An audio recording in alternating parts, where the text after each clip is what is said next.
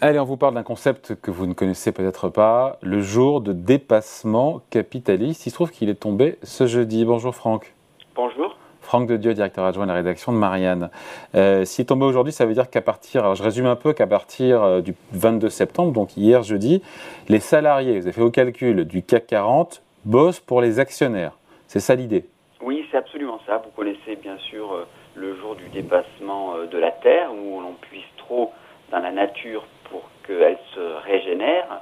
Euh, vous connaissez aussi chez les fiscophobes... Le jour du dépassement fiscal. Voilà, le jour de libération fiscale, où là, les salariés payent leurs impôts et travaillent pour eux dans l'intégralité. nous, nous avons fondé le concept de dépassement capital. vous l'avez inventé, quoi. Oui. Bon, comment vous faites ce calcul? Alors, bon, on fait ce calcul. Euh, Et pourquoi d'ailleurs? Alors, pourquoi? Pour démontrer que euh, il y a dans le partage de la valeur ajoutée entre le capital et le travail euh, des inégalités, un rapport de force qui devient absolument inadmissible.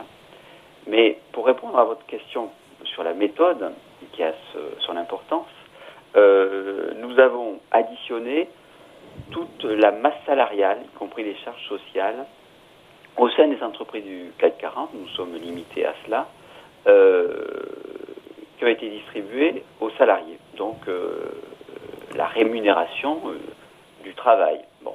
Et nous tombons sur l'ensemble des CAC 40 sur 266 milliards.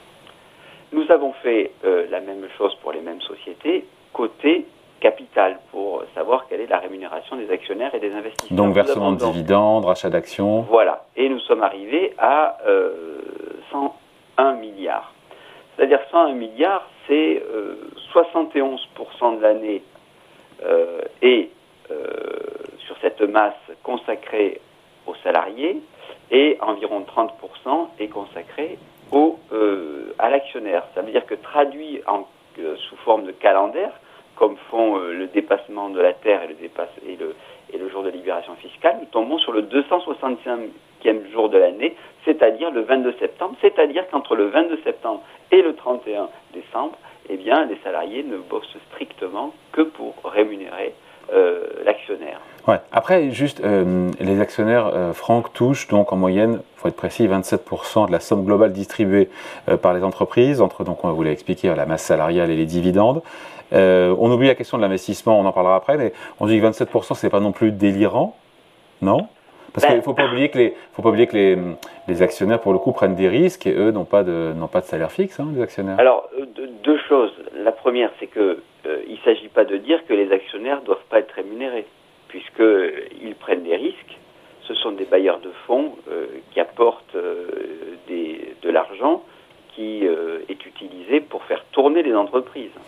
Euh, donc il ne s'agit pas euh, de, tout nationaliser, puisque d'ailleurs nous n'avons pas pris en compte le troisième larron qui est l'État dans cette histoire. Hein. Nous avons pris volontairement que le capital et le travail.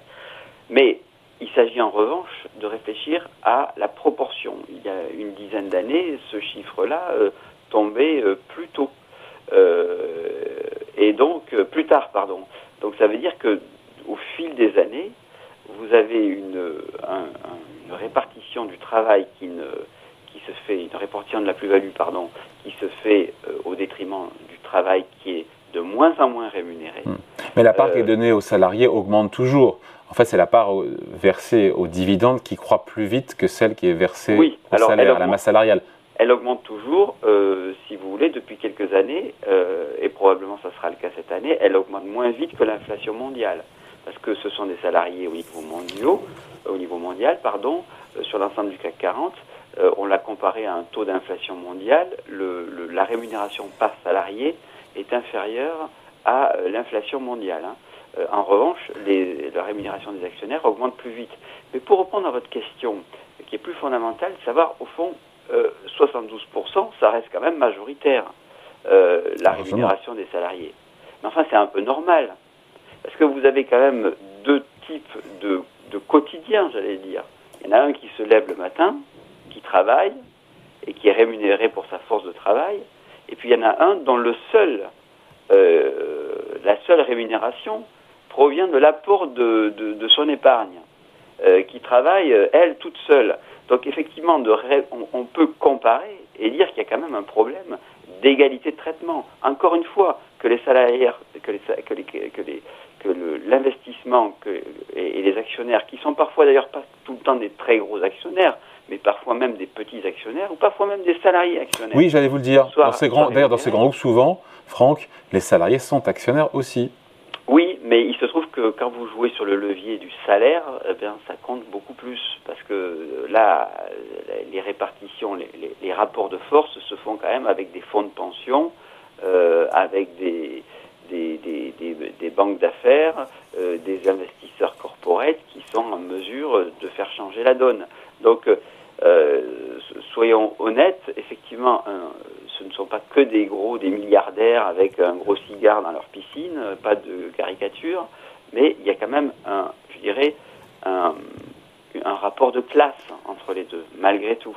Et non seulement un rapport de classe, et puis tout de même, euh, je dirais, une différence au quotidien. L'un travaille, l'autre ne travaille pas. Il y a des bons et des mauvais élèves euh, oui, bien entendu. au sein du CAC 40. Avec, euh, j'ai vu, il y a des jours de dépassement qui sont au mois de mai ou qui sont fin décembre, en fonction des groupes. Voilà, alors ah, forcément, par définition, ceux qui n'ont pas distribué de dividendes euh, en 2021 au titre de 2020, je pense par exemple à Alstom ou Airbus, eh bien eux, on peut dire que toute l'année, ils travaillent, le, le, salarié travaille pour lui-même dans cette, cette construction. Euh, Renault, par exemple, euh, c'est à peu près pareil. Il y a eu un peu de rachat d'actions, mais euh, les, les, les, alors peut-être pas de rachat d'actions, mais enfin Renault a joué véritablement le jeu de, des, salariés. En revanche, vous prenez une société comme L'Oréal, où la part des, des, salaires dans le versement total, c'est 34%, donc dès le 6 mai, dès le 6 mai, vous avez des salariés qui travaillent pour les actionnaires. Euh, Total Énergie, c'est dès le 25 juillet. Bien que les salaires soient de bon niveau, soyons aussi, il faut aussi l'admettre cela, soyons pas non plus dans la caricature. Mais une société comme Danone, par exemple, qui porte en bandoulière son côté responsabilité sociale, environnementale, qui donne des leçons de, je dirais, de, bienveillance salariale, eh bien, vous avez qu'à partir du 22 août, euh, c'est-à-dire les trois quarts de l'année, euh, euh, pardon, le, tiers de l'année, vous, euh, vous travaillez pour l'actionnaire quand même. Ouais, évidemment, en tout cas, 40, le crible est passé au crible, à retrouver évidemment dans le Marianne de cette semaine. petit mot de l'investissement, j'ai pas dit, mais il y a aussi beaucoup d'argent qui est investi. Vous avez fait litière de l'investissement dans vos calculs? Oui, parce que on aurait pu effectivement, vous avez raison. Il y a l'État aussi, l'État, l'investissement. On a fait, on a comparé pour, euh, je dirais, euh, dans la mesure où on avait une logique un peu de, classe, de répartition de capital-travail, on n'a pas pris en compte euh, hmm. l'investissement. Mais c'est la limite un peu de l'exercice. Hein. Oui, mais l'investissement, c'est-à-dire que quand vous avez une, un, un, actionnaire qui distribue une part croissante aux dividendes, c'est un peu moins distribué sous forme d'investissement. Donc un actionnaire qui est très généreux sur le plan des dividendes, il fait finalement un arbitrage au bénéfice euh, du dividende et au détriment de l'investissement. Donc on retrouve à peu près ces, mêmes, euh, ces mêmes biais. Bon, avant de se quitter, on regarde la couverture de cette semaine du magazine Marianne. On va trouver évidemment ce jour de dépassement capitaliste. Qu'est-ce qu'on a d'autre sinon? Bah, On a une enquête qui est absolument exceptionnelle. C'est un travail de bénédictin qui a été euh, réalisé avec notre partenaire du guide santé, euh, c'est euh, les déserts médicaux. Nous avons euh, calculé le nombre de jours qu'il faut en moyenne dans 316 villes pour avoir un rendez-vous avec un généraliste, un dentiste et cinq spécialités.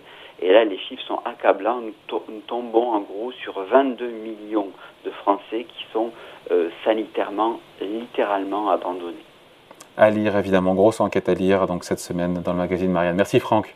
Merci beaucoup David. Salut. Au revoir.